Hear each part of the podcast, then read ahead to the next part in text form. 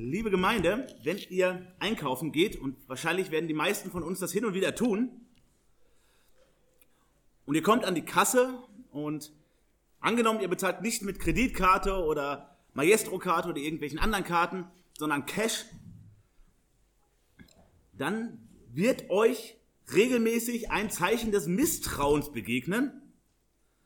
Ich weiß nicht, ob ihr das schon so wahrgenommen habt. Wenn ich so einen Schein auf den Tresen lege, erlebe ich ganz oft, dass die Kassierin erstmal prüft, was sie dort bekommt. Als sich das so langsam ähm, eingebürgert hat, war ich erst ziemlich entrüstet und wollte eigentlich schon meine Waren stehen lassen und sagen, hallo, Sie unterstellen mir jetzt also erstmal, ich lege Ihnen hier Falschgeld vor. Inzwischen ist das üblich, denn so 20er und 50er sind sehr beliebte Fälschungsobjekte. Man kann natürlich die Geschäfte sehr gut verstehen, weil die Frage, ist das echt oder nicht, ist ziemlich entscheidend. Für uns ist das auch wichtig, dass wir gucken, ist unser Geld echt? Wenn es nicht echt ist und wir legen es im Laden vor, können wir uns eine Menge Ärger einhandeln. Erstmal, wir haben einen Geldverlust und möglicherweise wird uns unterstellt, ihr habt das ja in Umlauf gebracht. Wo habt ihr das denn her? Könnt ihr nachweisen, wo der falsche 50er herkommt? Normalerweise wird es nicht so schwierig sein, dass wir aufzeigen, nein, wir haben keine Fälscherwerkstatt im Keller. Aber es ist gut, dass wir gucken, ist das echt, ja oder nein, soweit wir es erkennen können. Ist es das, was es zu sein scheint? Viel dramatischer ist die Frage, sind wir echt? Nicht, ist der Geldschein echt? Auch nicht, bist du echt, sondern bin ich echt? Und darum geht es auch in unserem heutigen Predigtext ganz zentral.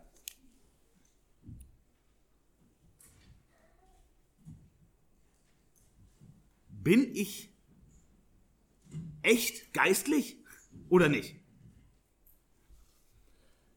Dieser Textabschnitt ist der Hauptkritik und Problempunkt für Martin Luther gewesen in der Anerkennung vom Jakobusbrief.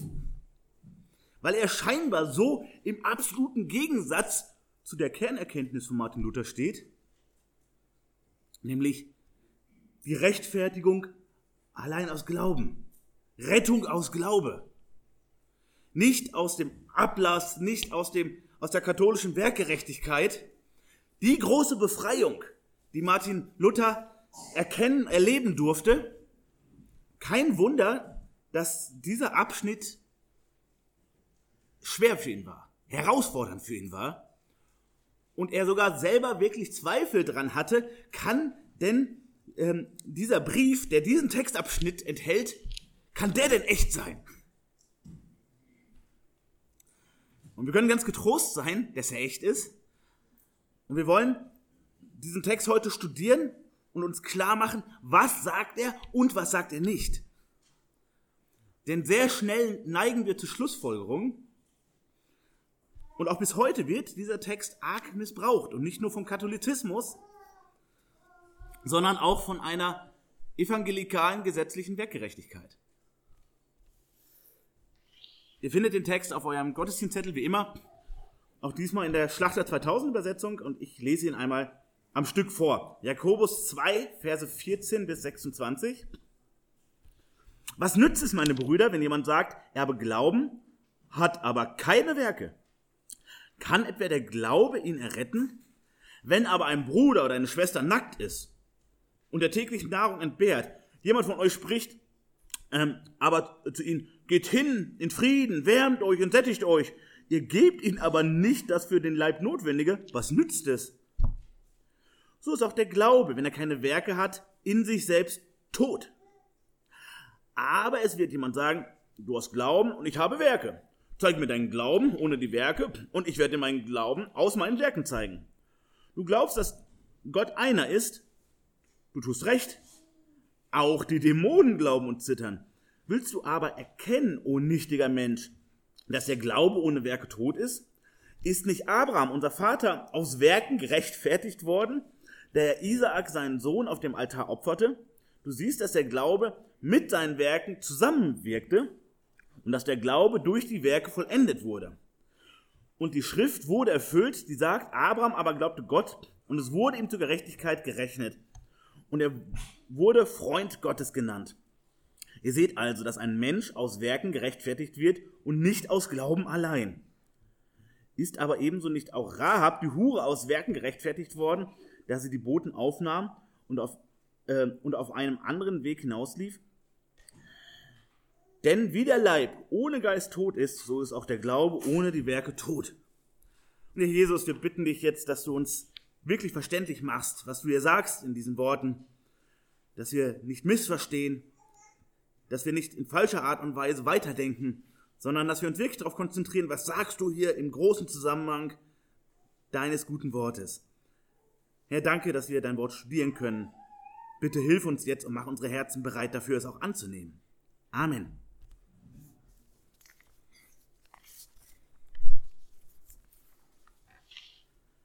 Unser erster Punkt ist Glauben ohne Taten, tot und nutzlos. Glauben ohne Taten, tot und nutzlos.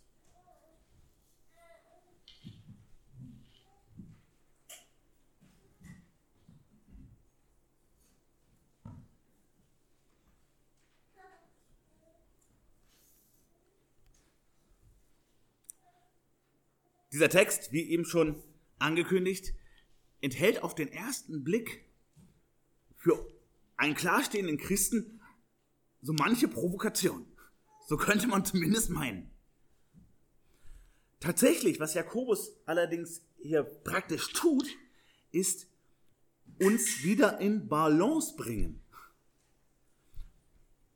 Gott, der diesen Text zu seinem heiligen Wort äh, eingefügt hat, gebraucht ihn, um uns in Balance zu bringen.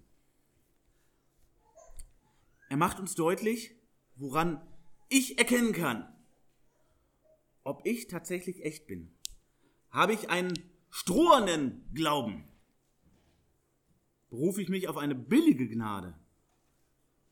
Oder habe ich wirklich neues Leben in mir? Wohnt Gott mit seinem Heiligen Geist in mir? Dankeschön. Das ist wichtig, dass ich es für mich selber erkenne. Bin ich religiös? Bin ich spirituell interessiert? Bin ich jemand, der in der Bibel forscht? Oder bin ich ein Kind Gottes? Das ist ein wichtiger Unterschied. Und warum muss ich das so dringend klären? Geht es hier nur um Begrifflichkeiten? Nein, es geht hierbei um Himmel oder Hölle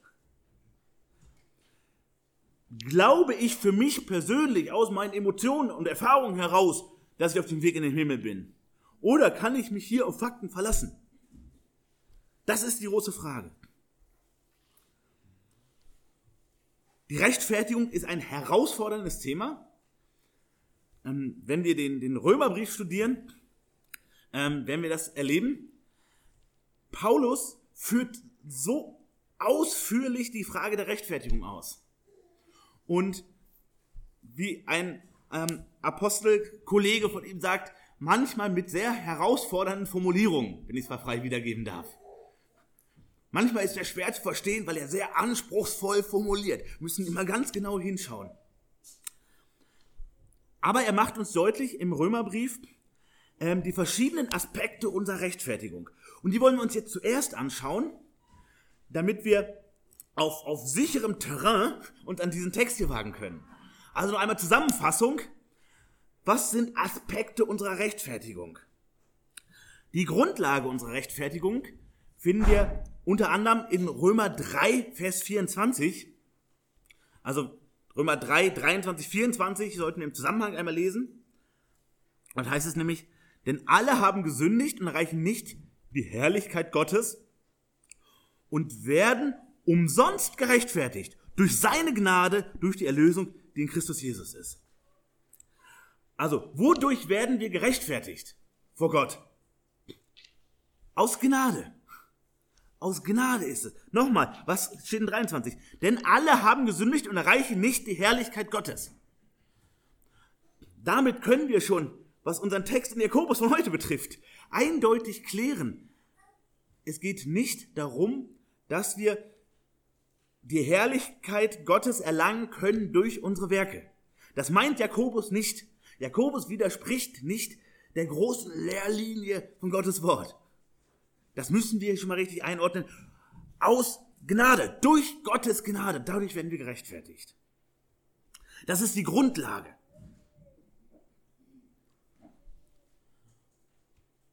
Und noch, lass uns mal kurz überlegen, was bedeutet Gnade, zumindest in einem Schnellabriss. Wenn ich ein Verbrechen begangen habe und ich bin gerecht verurteilt worden und ich sitze im Gefängnis und dann kommt ein Gnadenerlass. Wie gesagt, ja, du hast es verdient, hier im Knast zu sitzen.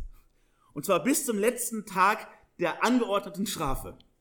Aber aus Gnade darfst du jetzt rausgehen. Das ist das. Das ist nicht, oh, ich habe mich aber gut bewährt im Knast. Ich komme früher raus. Auf Bewährung, wegen guter Führung. Nein. Sondern ich sitze gerecht dort, wo ich bin, im Verderben, was ich mir selbst geschaffen habe. Und von außen kommt jemand und sagt, begnadigt. Kannst gehen.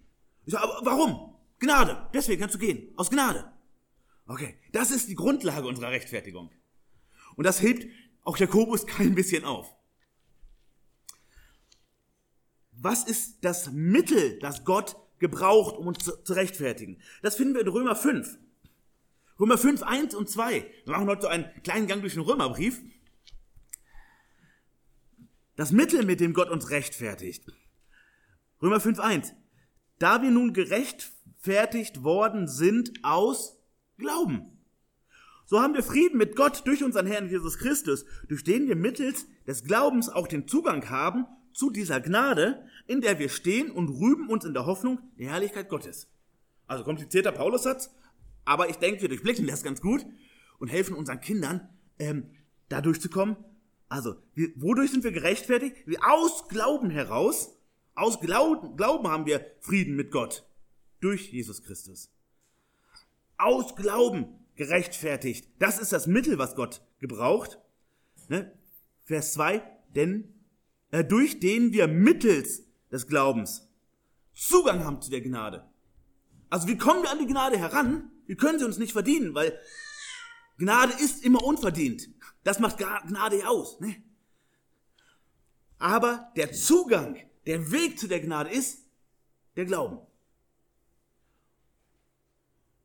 Und Glauben bedeutet nicht, ich glaube, der Regen heute noch, hört heute noch auf, sondern das Vertrauen in diesen Herrn, dass er vollständig alles getan hat, was nötig war. Also ich baue darauf, ich vertraue darauf. Dieser Glaube führt zur Gnade hin. Das ist das Mittel, was Gott gebraucht, um uns zu rechtfertigen. Dann kommen wir, also Grundlage, das Mittel. Und jetzt kommen wir zum Preis. Was ist der Preis? Auch Römer 5, Vers 9. Vielmehr nun, da wir jetzt durch sein Blut gerechtfertigt sind, werden wir durch ihn gerettet werden vom Zorn. Der Preis für unsere Rechtfertigung, den wir nicht zahlen können, das haben wir schon erkannt, sonst wäre es ja nicht Gnade, ist das Blut Christi. Also jemand anders von außen hat bezahlt. Wir haben Gnade bekommen und in den Genuss der Gnade, der Weg dorthin, das ist der Glauben, das Vertrauen auf den Herrn, auf sein Opfer. Wir sehen diese Bausteine, wir müssen die zusammenkriegen. Das ist ganz wichtig. Und nicht nur für diese Predigt, sondern darüber hinaus. Das ist ganz wichtig, dass wir verstehen, wie kann es sein, dass ich gerechtfertigt bin? Wie kann das sein?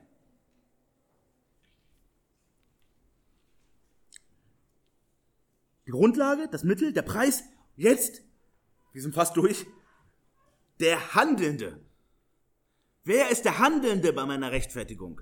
Das ist wichtig für unsere Jakobus-Predigt heute. Das ist ganz wichtig. Wer handelt denn?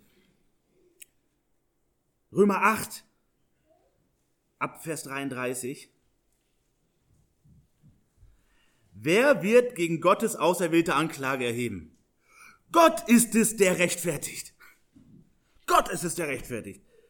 Wer ist es, der verdamme? Christus ist es, äh, ist es der gestorben, ja noch mehr, der auch auferweckt worden, der auch zur Rechten Gottes ist, der sich auch für uns verwendet. Wer wird uns scheiden von der Liebe Christus? Drangsal oder Angst oder Verfolgung oder Hungersnot oder Blöße oder Gefahr oder Schwert? Und die Antwort, die dann gleich kommt, nichts. Überhaupt nichts. Scheidet uns davon. Also, Römer 8,33, wer ist es, der rechtfertigt? Wer macht diese Rechtfertigung? Das ist Gott. Ist es Gott und? Und David? Nein, Gott. Gott allein.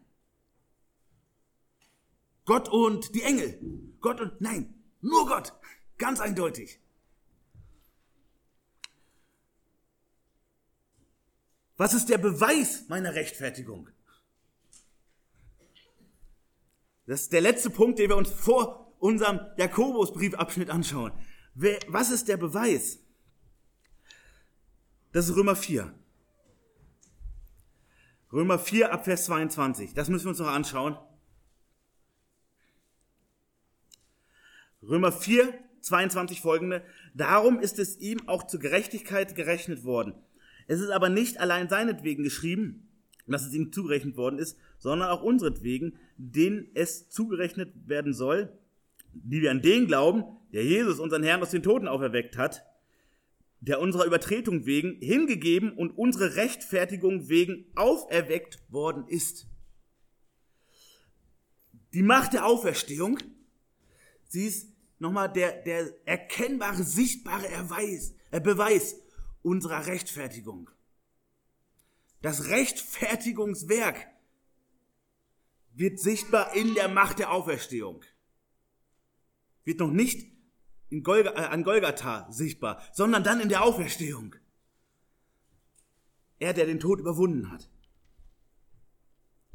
Also die Rechtfertigung ist mit, mit der Macht verbunden, die Christus aus den Toten auferweckt hat. Eine ganz starke Bekräftigung. Seine Auferstehung beweist, dass Gott am Werk Christi wohlgefallen hat dass er der Handelnde ist, so wie an unserer Rechtfertigung. Also, wir fassen mal ganz schnell zusammen. Grundlage unserer Rechtfertigung ist Rechtfertigung aus Gnade. Kein bisschen verdient. Das Mittel, was Gott gebraucht, ist der Glaube. Der Preis ist das Blut Christi. Handeln tut dabei Gott allein. Und der sichtbare Beweis ist die Macht der Auferstehung.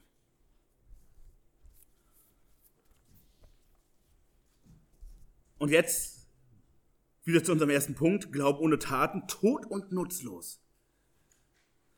Nachdem wir mögliche Missverständnissen jetzt vorgebeugt haben, schauen wir uns an, was Gott durch den Jakobus sagt. Er sagt, was nützt es, meine Brüder, wenn jemand sagt, er habe Glauben, aber hat aber keine Werke? Kann etwa der Glaube ihn erretten? Will wir sagen, ja, natürlich, Jakobus, das ist doch eindeutig, der Glaube kann ihn erretten. Jakobus geht es hier aber nicht um die Rechtfertigung. Jakobus geht es hier um die Selbstprüfung. Er bringt ein sehr anschauliches Beispiel, eine Illustration, die Illustration der Pseudohilfe. Wir können auch sagen, die Illustration des Maulhelden. Er vergleicht das mit der Situation, dass ein Bruder oder eine Schwester, also jemand, für den wir Fürsorge, Verantwortung haben, in ganz besonderer Art und Weise. Ne, zuerst an den Hausgenossen des Glaubens, lesen wir in Galater. Der ist in tiefer äußerer Not. Wir sehen das Beispiel hier, er ist nackt, also hat nichts zum Anziehen mehr und ist hungrig. Und der Helfer sagt, geht in Frieden, wärmt euch, Lasst es euch gut gehen, aber ich gebe dir nichts dafür. Ich wünsche das Allerbeste, aber ich tue überhaupt nichts. Und das ist ein völlig eindeutiges Bild, das muss man nicht so viel erklären. Er sagt, mit den Worten bist du scheinbar ein Helfer, bist du ein guter Nächster, bist du ein echter Bruder, eine echte Schwester, aber bist du gar nicht in echt. Du machst nämlich überhaupt gar nichts dafür. Das ist überhaupt gar keine Hilfe. Das ist, wenn überhaupt, ein bisschen Fassade. Das ist nur bla bla. Das hilft deinem Bruder, deiner Schwester, die, die nackt und hungrig sind, überhaupt gar nichts weiter. Im Gegenteil. Diese Hilfe ist nicht echt. Das macht er damit klar. Und so ist auch der Glaube ohne Werke oder ein anderes Wort, was dafür gebraucht wird, Glaube ohne Frucht. Er sagt, ja, mit, mit Worten. Du kannst, kannst äußerlich bekennen. Du kannst fromme Worte sagen. Du kannst scheinbar Gebete sprechen, okay. Aber es kommt nichts bei raus. Es bleibt dir sozusagen im Halse stecken. Oder verpufft vor deinem Mund. Du bist nicht ein Namenschrist, du bist ein Laberchrist. Und er macht klar, das taugt nichts, das ist nicht echt. Vers 17. So ist auch der Glaube, wenn er keine Werke hat, in sich selbst tot. Und achten wir drauf. Jakobus sagt hier nicht, wenn du genug Werke sammelst, dann hast du Glauben. Also, wenn du genug anständige Sachen machst, dann wirst du ein Christ. Nein, das sagt er nicht. Das meint er auch nicht. Aber er sagt, wenn du dich für einen, einen Christen hältst, wenn du sagst, ich habe echten Glauben, ich lebe in Beziehung mit Jesus Christus, ich habe Heiligen Geist in mir, das bedeutet das alles. Und es kommt keine Frucht bei dir raus, keine Werke. Du machst überhaupt nichts, was damit zusammenhängt. Dann, Achtung, Prüfstein, bist du geistlich tot. Dann bist du religiös, spirituell interessiert oder irgendwas anderes. Aber du bist geistlich tot. Das ist das Ergebnis. Und Jakobus spricht hier zu dir und zu mir ganz persönlich. Was Jakobus uns hier an die Hand gibt, ist nicht ein, ein Kontrollbogen, mit dem wir durch die Gemeinde gehen und sagen, ja, du siehst aber nicht so echt aus, weil von dir habe ich noch nicht die Werke gesehen, die ich erwartet habe. Dazu ist dieser Text nicht da, sondern er spricht in dein und in mein Leben direkt hinein und sagt, überprüf dich mal. Überprüf dich mal. Klär das mal. Du musst ja wissen, bist du wirklich auf dem Weg in den Himmel? Das ist ja entscheidend. Weil wenn du nicht auf dem Weg bist, du hast aber erkannt, dass du dahin möchtest, dann musst du das jetzt erklären.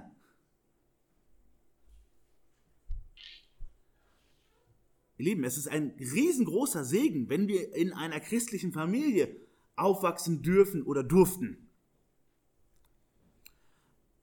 Aber es schwingt da bei allem Segen immer so die Gefahr mit, dass wir meinen, wenn ich in einer Gemeinde aufgewachsen bin, ich bin ja zum Kindergottesdienst gegangen, meine Eltern haben immer gebetet, ich habe auch mitgemacht, dass ich dadurch ein Christ bin. Das ist eine Gefahr. Ich denke, ja, wir sind ja Christen. Haben wir immer gesagt, wir sind ja Christen. Dadurch bin ich kein Christ. Ich bin kein Christ durch meine christliche Familie, kein bisschen. Ich habe vielleicht bessere Startvoraussetzungen. Ich habe von Gottes Wort schon sehr, sehr früh gehört. Und ich habe liebe Menschen, die für mich beten. Und ich werde unterwiesen und ich finde gute Erklärer um mich rum. Das ist, das ist sehr schön. Oder ich bin seit einer Zeit Gemeindebesucher und ich bin Gemeindemitglied. Und ich bin sehr interessiert, ich bin sehr angetan. Es freut mich, Neues zu hören. Aber ich muss mir auch die Frage stellen, wo stehe ich geistlich? Und Jakobus macht die Hauptfrage hier sehr klar. Woran erkennst du es? Kommt etwas bei heraus. Kommt was bei heraus.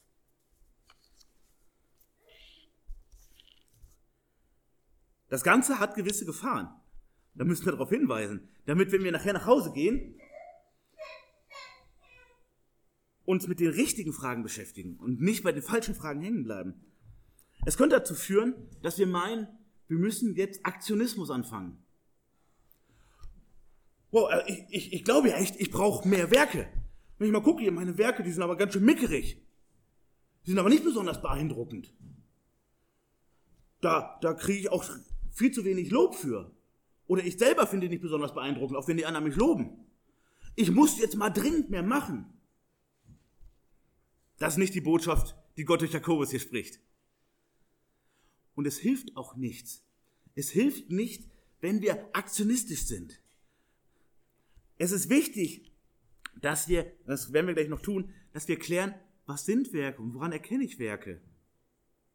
Jakobus spricht ja auch nicht davon, tue ganz, ganz viele Werke, dann hast du besonders guten Glauben oder dann ist dein Glaube sicherer. Oder tu die Werke, mit denen du andere beeindrucken kannst. Oder mit denen du dich selbst beeindrucken kannst. Davon spricht er hier nicht. Also, kein Aufruf zum Aktionismus. Ich muss jetzt ganz viel tun. Ich muss mich in neuen Diensten dringend anmelden. Damit mein Glaube besser wird oder echter oder stabiler. Nein.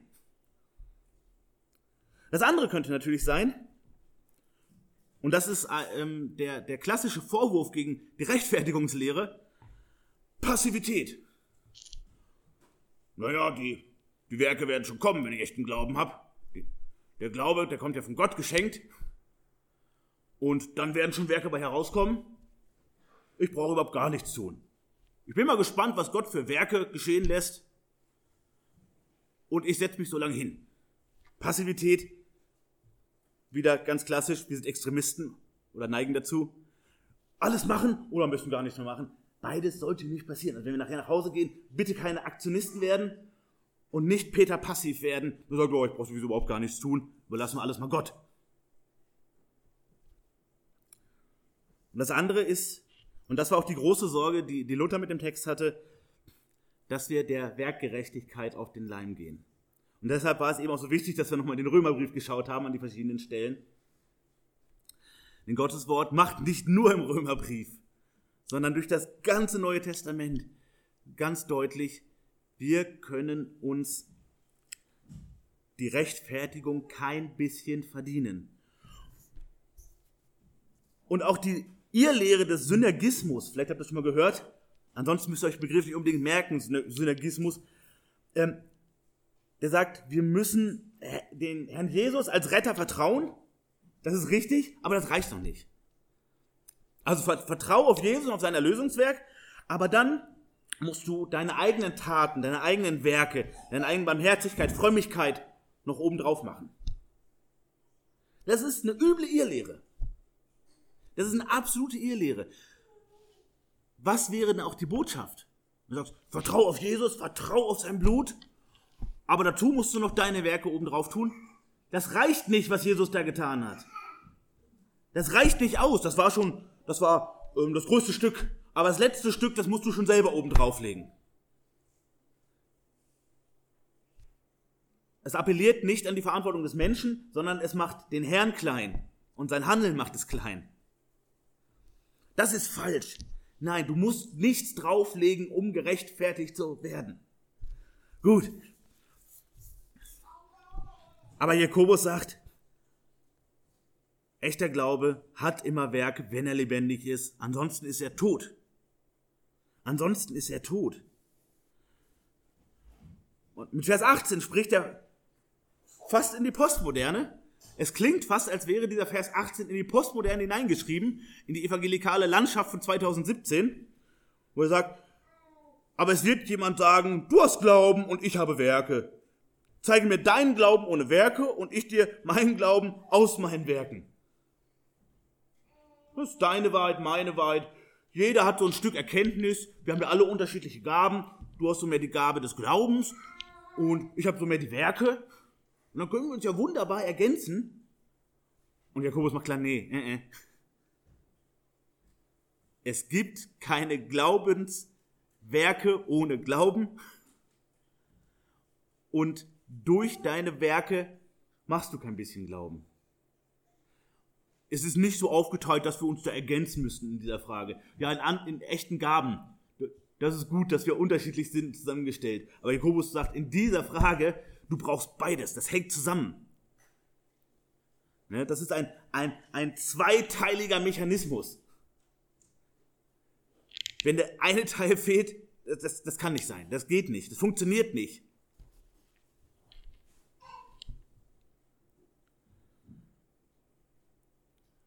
Du glaubst, dass Gott einer ist? Du tust recht. Auch die Dämonen glauben und zittern. Er sagt hier, wenn du sagst, es gibt, es gibt einen Gott, das ist noch nicht der Glaube. Das ist nicht das, was hiermit gemeint ist. Er vergleicht es mit den Dämonen. Ja, die Dämonen, die glauben das auch, dass Gott einer ist. Und die zittern vor dem. Dass du das erkennst, dass du davon überzeugt bist, das ist nicht der Glaube. Denn Glaube hat Folgen. Glaube hat immer Folgen. Und so schließt Jakobus, denn wie der Leib ohne Geist tot ist, wir können sagen, der Körper ohne die Seele, so ist auch der Glaube ohne die Werke tot. Was sind es für Werke, an denen wir das erkennen? Das definiert uns Jakobus hier gar nicht durch. Er gibt uns keine Checkliste, sondern das ist ein echtes Werk, das ist ein echtes Werk, das ist ein echtes Werk.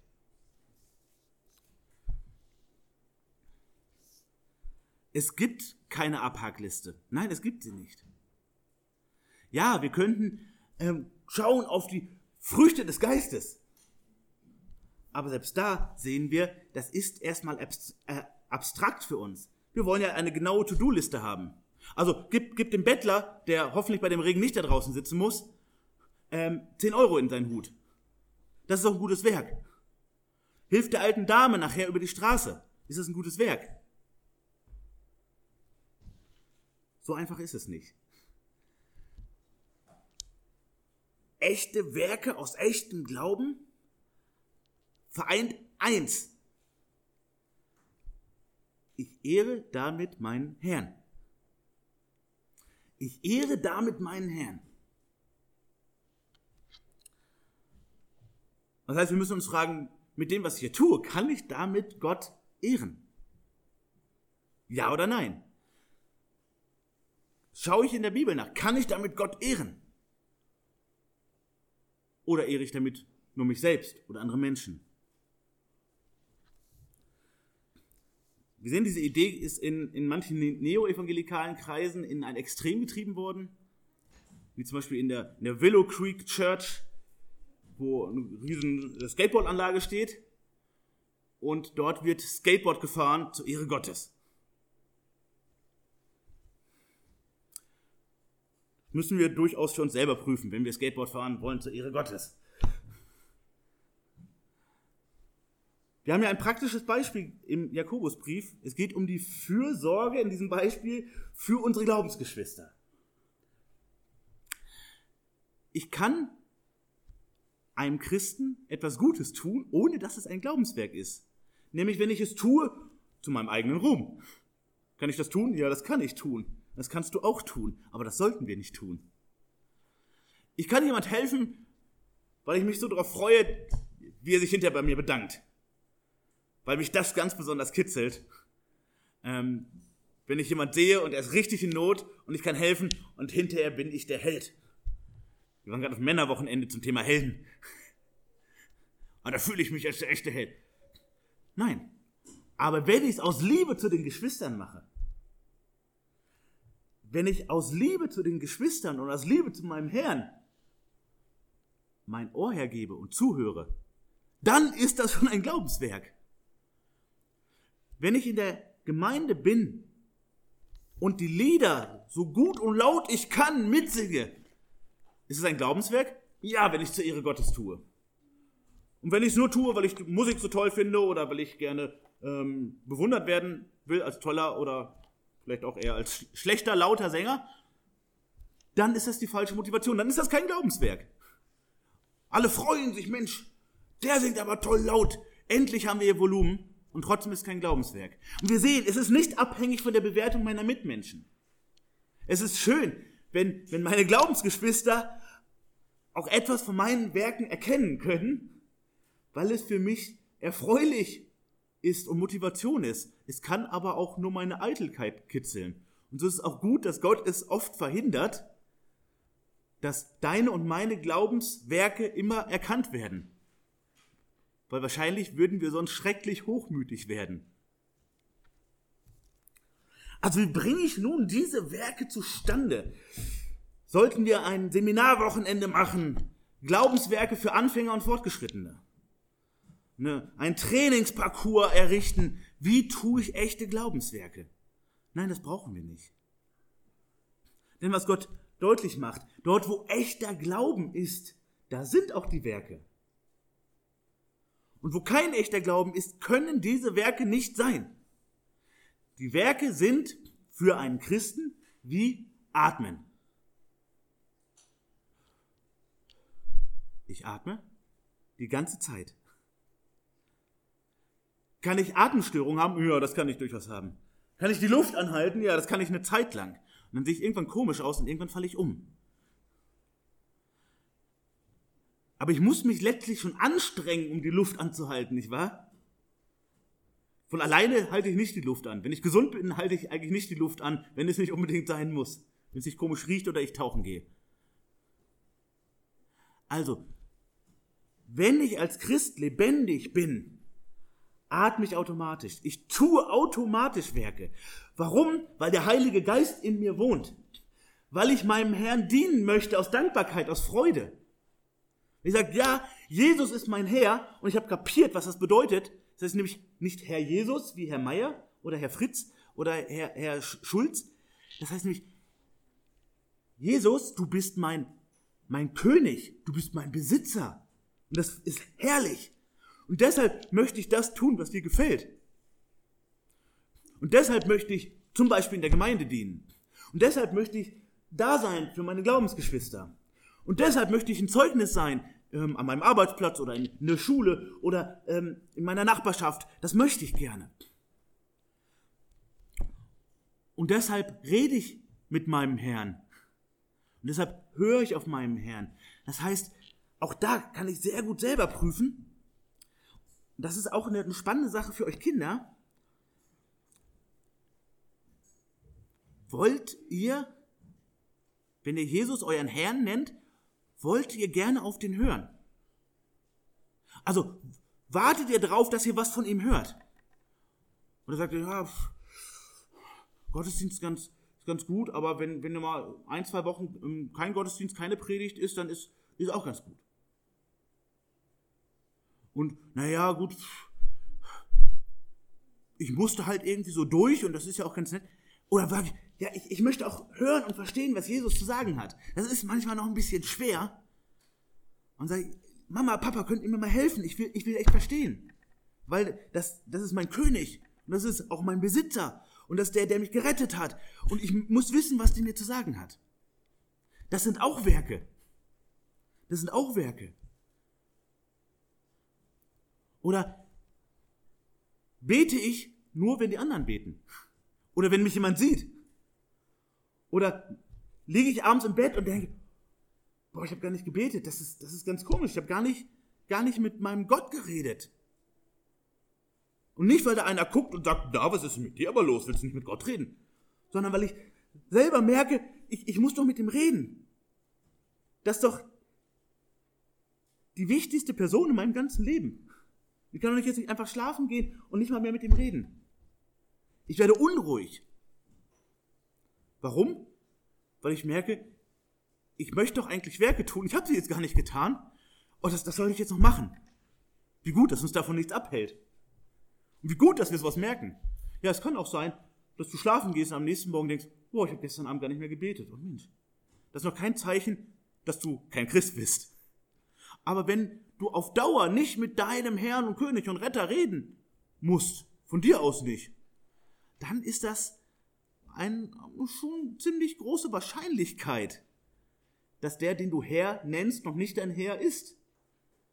Und du sagst, ach, ich will jetzt auch nicht immer hören, was da in der Bibel steht und was in der Predigt ist und das ist alles eher ziemlich langweilig, dann bist du für uns kein böser Mensch. Aber dann ist das ein Zeichen, dass du wahrscheinlich noch keinen echten Glauben hast. Ja, es gibt mal einen Sonntag, da ist man schrecklich müde. Und es gibt eine Predigt, die schrecklich schwer zu verstehen. Das ist ganz normal, auch wenn du echten Glauben hast. Das ist ganz normal, das gibt es mal. Man sagt, oh, ich habe ich hab echt versucht zuzuhören, aber ich habe so einen Kopf heute und irgendwie ist gar nichts angekommen. Da muss man sich noch keine Sorgen machen. So ist es halt. Wir sind hier noch auf Erden wir haben noch unsere Anfechtungen, wir haben noch unsere Problemchen. Und wir sehen, der Teufel ficht uns auch an. Unser Fleisch, das fechtet uns an und will uns ablenken. Ja, das gehört mit dazu. Aber wenn es mir über langen Zeitraum egal ist, dass ich nichts von Gott höre und dass ich nicht mit ihm rede, das ist ein, ein gutes Zeichen, dass ich keinen echten Glauben habe. Wenn ich sage, ich gehe Wochen und Monate und Jahre vielleicht gehöre ich zu einer Gemeinde, aber ich bin völlig zufrieden damit, wenn ich mich da sonntags hinsetze, hinter einen Kaffee trinke und nach Hause gehe. Das reicht mir für mein Christenleben, weil ich habe auch viel mit der Familie zu tun und beruflich bin ich herausgefordert. Wenn mich das nicht wurmt, dass ich nichts für die Gemeinde tun kann, dann sollte ich mich fragen, Mensch, wie, wie kann das eigentlich sein? Dass mich das nicht mal unruhig macht, dass mich das gar nicht traurig macht. Ich weiß nicht, wie ich meine Zeit übereinander kriegen soll, um in der Gemeinde noch mitzuhelfen. Wenn mich das überhaupt gar nicht tangiert, dann sollte ich mir ganz dringend Gedanken machen. Und nochmal, Jakobus geht hier nicht mit dem Zeigefinger rum und sagt, dann, dann bist du ja wohl kein Christ, dann bist du ja wohl kein Christ. Sondern er spricht ins Persönliche. Prüf dich selber. Denn die Werke deines Nächsten kannst du möglicherweise überhaupt gar nicht erkennen. Die Werke deines Nächsten kannst du vielleicht gar nicht erkennen.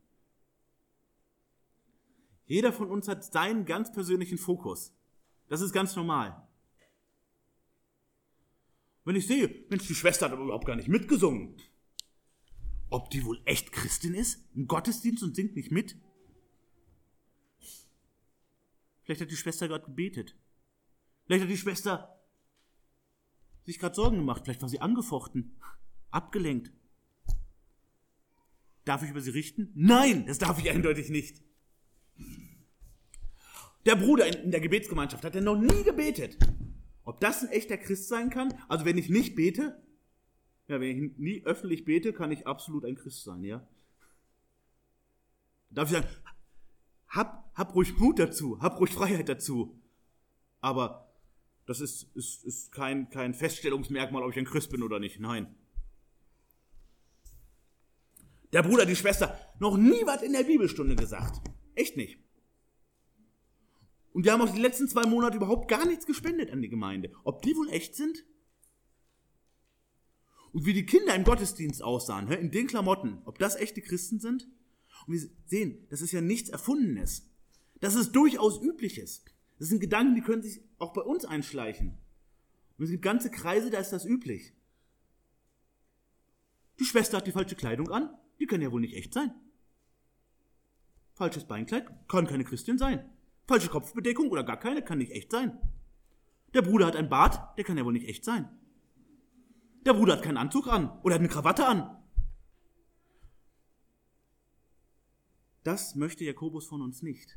Wir sollen keine Richter über unsere Mitmenschen und unsere Mitchristen sein. Das sollen wir nicht. Nein. Aber wir sollen uns selber prüfen. Denn wenn wir feststellen, wenn wir feststellen, wow, nein, ich habe tatsächlich keine Werke, keine Glaubenswerke. Also ich mache schon irgendwie was, so. Aber wenn ich mich ehrlich prüfe, einfach für mich selbst, stelle ich fest, nein, ich glaube, das sind keine Glaubenswerke. Das mache ich aus ganz menschlichen Motiven. Ey, das ist gut. Das ist gut, wenn du das feststellst. Weil dann merkst du, es fehlt etwas. Es fehlt etwas, wofür die Tür aber offen steht. Du sagst, wow, ich, ich komme immer mehr zu der Erkenntnis, ich war bisher religiös. Mit viel Freude und Engagement und allem, aber ich war eigentlich nur religiös bisher dann weißt du jetzt, was am wichtigsten ist in deinem ganzen Leben. Du kannst alle Geschäftstermine absagen, Familienfeiern kannst du absagen. Weil es gibt die wichtigste Frage, mit der du dich jetzt auseinandersetzen musst. Wie kann ich Frieden mit Gott haben? Wie kann ich diese Rechtfertigung erlangen? Und das haben wir eben nochmal vorgestellt, wie ich die erlangen kann. Dann sprich mit dem, den du bisher schon Herr genannt hast und sag, werde du wirklich mein Herr. Schenk mir wirklich neues Leben. Mach mich echt neu. Nimm alle Religiosität weg von mir. Nimm allen frommen Zirkus weg von mir und bitte mach mich echt. Mach mich echt. Und dann wirst du auch atmen. Dann wirst du auch Werke haben. Ein anderes Problem, mit dem wir schnell zu kämpfen haben, ist, dass wir unsere eigenen Werke nicht als Werke anerkennen wollen. Wir haben, wie gesagt, wir neigen zum Extremismus. Wir haben entweder ein zu gutes Bild oder ein zu schlechtes Bild von uns. Beides hängt damit zusammen, dass wir gerne um uns selbst kreisen. Wir denken am liebsten über uns selber nach und was wir tun oder was uns fehlt, was uns verweigert wurde. Das ist der alte Adam, das ist noch der Rest sündiger Natur. Und ich kann als echter Christ immer wieder in die Zweifel kommen. Bin ich denn echt? Weil was tue ich denn schon? Was tue ich denn schon? Ja, ich mache zwar irgendwie was in der Gemeinde, das stimmt schon, aber das ist so ein kleiner Dienst, finde ich zumindest. Und mehr traue ich mir auch gar nicht zu. Und ich habe auch irgendwie so wenig Zeit eigentlich, die ich investiere in meine Geschwister, in den Glauben, in die Gemeinde. Ähm, reicht das wohl? Oder ich hinterfrage mich ständig. Ich bin dauernd in Unruhe.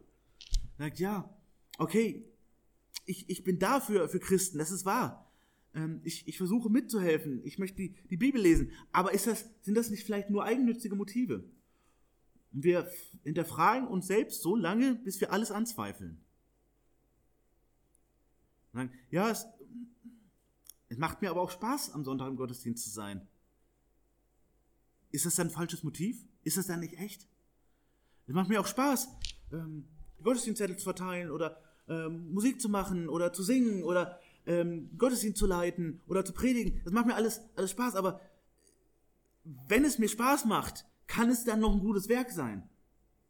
Ja, auf jeden Fall. Ja, auf jeden Fall. Werke sind manchmal anstrengend, manchmal herausfordernd, dass wir über unseren Schatten springen müssen. Und sagen müssen, ja, für das Gespräch habe ich jetzt gefühlt gar keine Kraft mehr, weil ich bin, ich kriege auf dem Zahnfleisch gerade. Ich habe drei Stunden Nacht geschlafen, ähm, Autos auf dem Weg hierher kaputt gegangen, die Kinder schreien im Hintergrund, dass sie nach Hause wollen. Und jetzt sehe ich, das wird ein ernstes seelsorgerliches Gespräch. Hui. Ja, das, ich sehe schon, das wäre jetzt gut, das wäre echt dran, aber ui. Habe ich dann keinen echten Glauben? Nein, Vorsicht. Vorsicht. So sehr wir uns selbst überschätzen können, können wir uns auch falsch gering schätzen mit dem, was wir tun. Wenn wir uns fragen, ehre ich Gott damit? Und das ehrlich und selbstkritisch fragen, ist das schon ein sehr gutes Zeichen, dass wir echten Glauben haben. Dann ist das schon in sich ein Glaubenswerk. Wenn ich mich mit meinen Gedanken umtreibe und frage, ist das gut genug, was ich da für Jesus tue? Dann ist es sehr unwahrscheinlich, dass ich das aus egoistischen, selbstsüchtigen Motiven tun kann. Dass es mich wurmt, dass es mich traurig macht, dass es mich unruhig macht, ob ich Jesus gut genug diene. Ist ein sehr deutliches Zeichen, dass ich Heiligen Geist habe, der mich ja immer zu Jesus hinleitet. Also, kein kein To-Do-Katalog, sondern ein Herzensprüfungskatalog. Und Gott möchte, dass wir in guter Balance bleiben. Jakobus nennt uns hier noch zwei Beispiele für den ähm, Glauben und Werke. Das erste Beispiel ist Abraham. Wir haben eben in der Lesung aus dem Römerbrief gehört, dass Abraham gerechtfertigt wurde aus Glauben. Und jetzt sagt Jakobus in Vers 21, ist nicht Abraham, unser Vater, aus Werken gerechtfertigt worden? Uh. Ist er nicht aus Werken gerechtfertigt worden, der Isaac seinen Sohn auf dem Altar opferte? Sagen nein, nee, lies, lies mal Römer 4, Jakobus. Ist aus Glauben gerechtfertigt worden. Jetzt sind wir wieder durcheinander. Vers 22. Du siehst, dass der Glaube mit seinen Werken zusammenwirkte und dass der Glaube durch die Werke vollendet wurde. Und die Schrift wurde erfüllt, die sagte, Abraham aber glaubte Gott und es wurde ihm zur Gerechtigkeit gerechnet und er wurde Freund Gottes genannt. Was meint er hiermit? Also der Glaube mit den Werken wirkt zusammen und der Glaube wird durch die Werke vollendet. Gerechtfertigt wurde Abraham, weil er echten Glauben hatte, der immer Werke hervorbringt. Ein Werk war, dass er Gott gehorsam war, wo Gott ihm befohlen hat, geh und opfer deinen verheißenen Sohn. Geh und opfer deinen verheißenen Sohn. Und er zieht los und ist bereit dazu. Dass er glaubt Gott, dass er alles gut machen wird, dass er recht hat damit, dass das eine gute Anweisung ist, obwohl sie so schrecklich klingt, obwohl sie jedem Elternteil und jedem Menschen noch Angst macht. Und er glaubt Gott, er vertraut Gott und geht los. Und da sehen wir, der war echt. Er bleibt nicht zu Hause sitzen in seinem Zelt und sagt, ja Gott, ich, ich glaube dir, aber wenn du das willst, dass ich das tue, dann ähm, muss ich jetzt nicht extra losgehen. Ähm, dann wirst du das schon irgendwie machen. Du bist Gott. Warum müsste ich jetzt noch was dazu tun? Ähm, das wäre menschlich verständlich, aber das hat er nicht gemacht. Nein, er ist losgegangen. Er hat gesagt, ja, ich, ich bin bereit dazu. Mit Zittern und wahrscheinlich Tränen im Gesicht, aber ich gehe los. Ich vertraue dir, Gott. Der Glaube hat Folgen.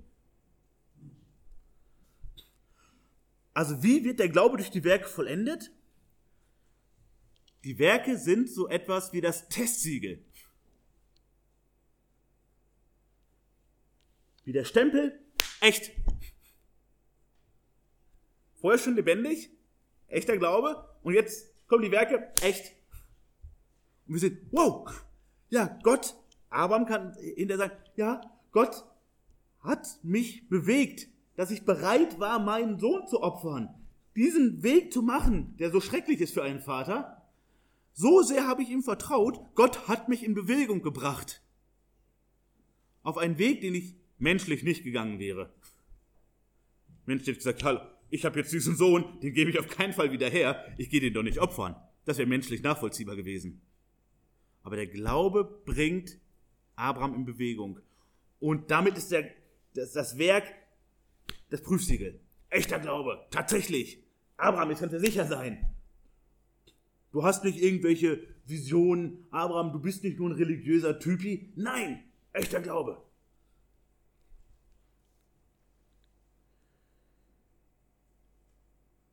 Vers 24. Ihr seht also, dass ein Mensch aus Werken gerechtfertigt wird und nicht aus Glaube allein. Das ist wahrscheinlich der größte provokative Satz in diesem ganzen Text. Dieser Satz für sich genommen klingt wie eine absolute Verneinung vom Römerbrief und nicht nur von dem.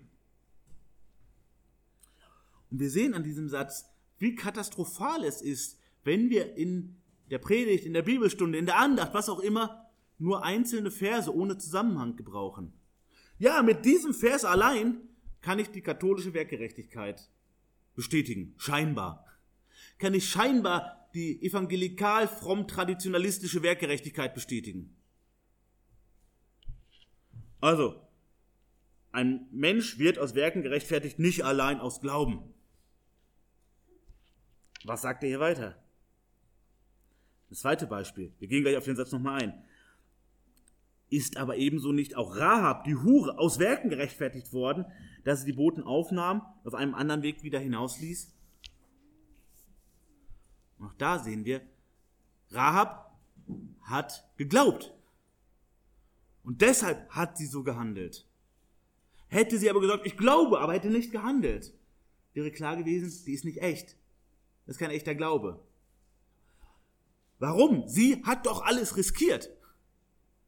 Sie hat sich zur Volksverräterin gemacht in ihrer Stadt. Sie hat Kopf und Kragen riskiert. Sie hat ihr ganzes Leben in Gottes Hände gelegt mit dieser Aktion. Sie hat Gott geglaubt, was mit ihrer Stadt geschehen wird. Und sie war so überzeugt davon, dass sie alles auf eine Karte gesetzt hat. Extremsituation. Jetzt alles auf eine Karte setzen. Vertraue ich Gott oder vertraue ich ihm nicht? Wenn ich ihm nicht vertraue, bleibe ich da, wo ich bin und jag diese Spione wieder raus oder, oder melde sie möglichst bei den, bei den Behörden. Und nein, es ist alles auf eine Karte gesetzt. Ich setze alles darauf, dass Gott Recht hat. Und so handle ich jetzt. Und das sollte ein Spiegel unseres Lebens sein. Das sollte ein Spiegel unseres Lebens sein. Ich setze alles auf die eine Karte, dass Gott nämlich Recht hat. Auf den vertraue ich jetzt. Und ich riskiere immer wieder so einiges. Ich riskiere Ansehen, ich riskiere finanzielle Nachteile, ich riskiere, dass ich verachtet werde, ich riskiere, dass ich keine Dankbarkeit bekomme für das, was ich tue. Ich riskiere, dass ich ausgelacht werde. Weil ich setze alles auf diese eine Karte. Wenn ich sage, das ist wichtiger als alles andere. Und so will ich handeln.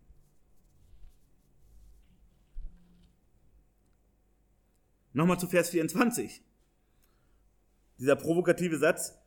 Seht ihr, ein Mensch wird aus, aus Werk gerechtfertigt, nicht allein aus Glauben. Nochmal, der Glaube wird erkennbar an dem Handeln. Wir können es in moderner Sprache sagen, nur bla bla taugt nicht. Zugespitzt, nur frommes Quatschen macht keinen Glauben. Nur äußere Gebetsübung macht keinen Glauben. Nur Worship Party macht keinen Glauben. Überhaupt nicht. Nur sich anpassen in der Gemeinde und mitmachen, weil sich das so gehört und weil die Eltern sich dann auch freuen, das macht keinen Glauben. Nochmal, der Glaube bekommen, äh, der Glaube schließt uns die Tür auf zur Gnade Gottes. Und durch die Gnade sind wir gerechtfertigt. Kannst nichts dazu tun.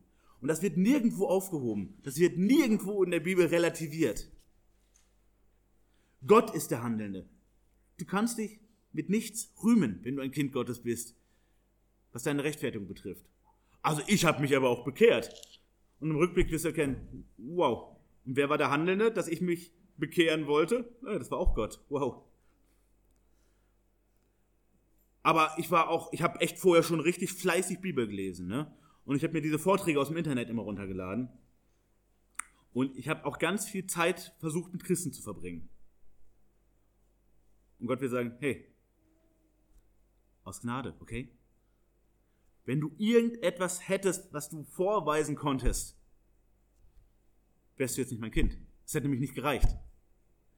Würdest du darauf bauen, was du tust, was du kannst, was du gemacht hast, hättest du nicht zu mir kommen können.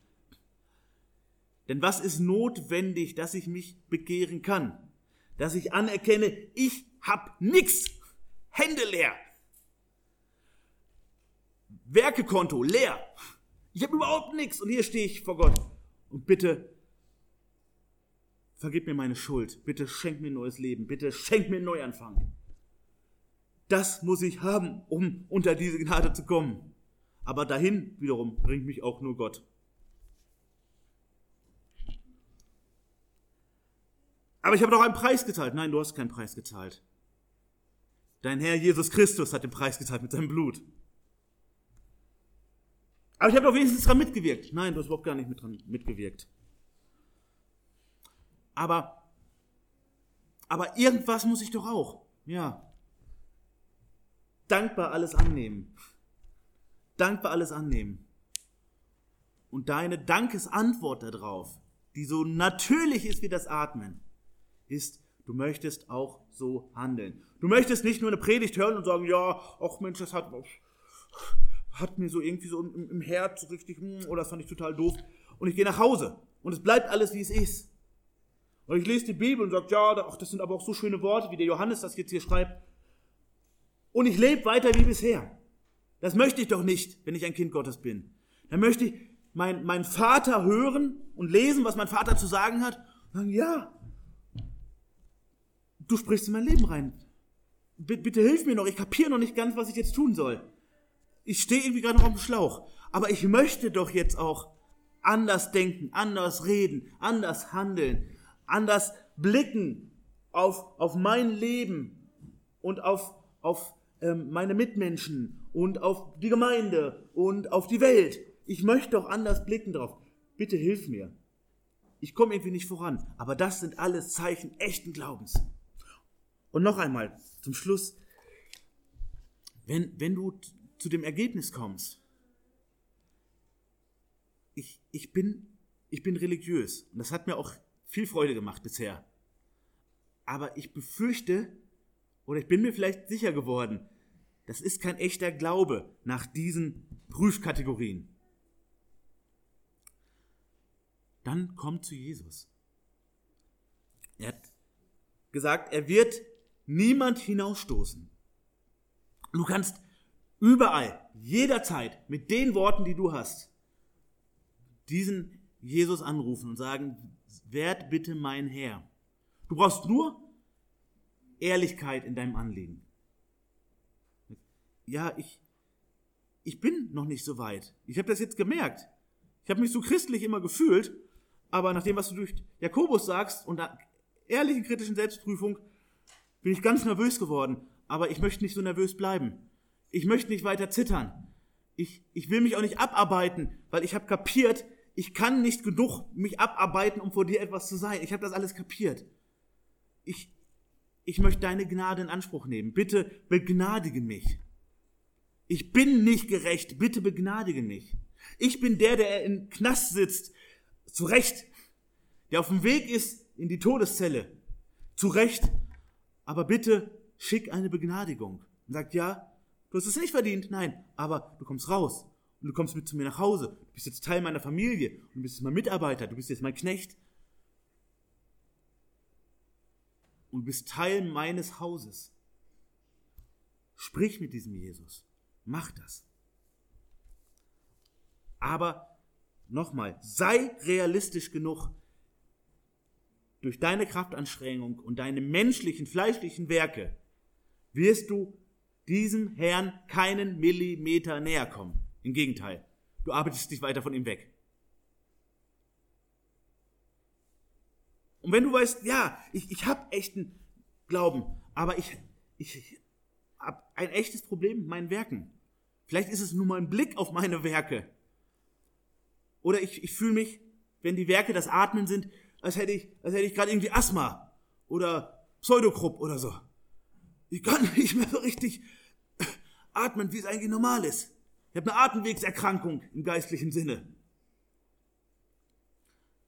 Bete dafür. Sprich mit deinen Geschwistern. Vielleicht ist deine Perspektive auch nur verrutscht. Manchmal ist das so.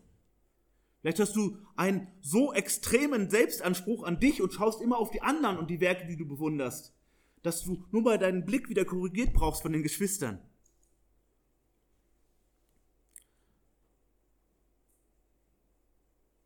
Investiere da rein, Gott zu dienen. Werd kein Aktionist, aber investiere da rein, Gott zu dienen. Denn wenn du wirklich Gott dienst und nicht Menschen und nicht dir selbst, dann wird immer Freude daraus resultieren. Spätestens im Rückblick wirst du dich freuen über die Werke, die du tun darfst. Nicht die du tun musst, die du tun darfst, weil du ein Kind Gottes bist. Wenn du es mit der Perspektive machst, ja, ich will Gott ehren damit, darum geht es mir, dann wirst du Freude haben hinterher, auch wenn die Werke selbst anstrengend sind manchmal oder unangenehm oder äh, irgendwie zeitlich total unpassend, dass Gott mir jetzt dieses Werk hier vor die Nase stellt. Aber im Rückblick wirst du sagen, Herr, danke, danke, dass ich das tun durfte, dass du mich hier gebrauchen konntest. Egal wie, wie klein ich selbst diese Aufgabe fand, aber ich durfte dich ehren damit. Das ist ein Vorrecht, diese Werke.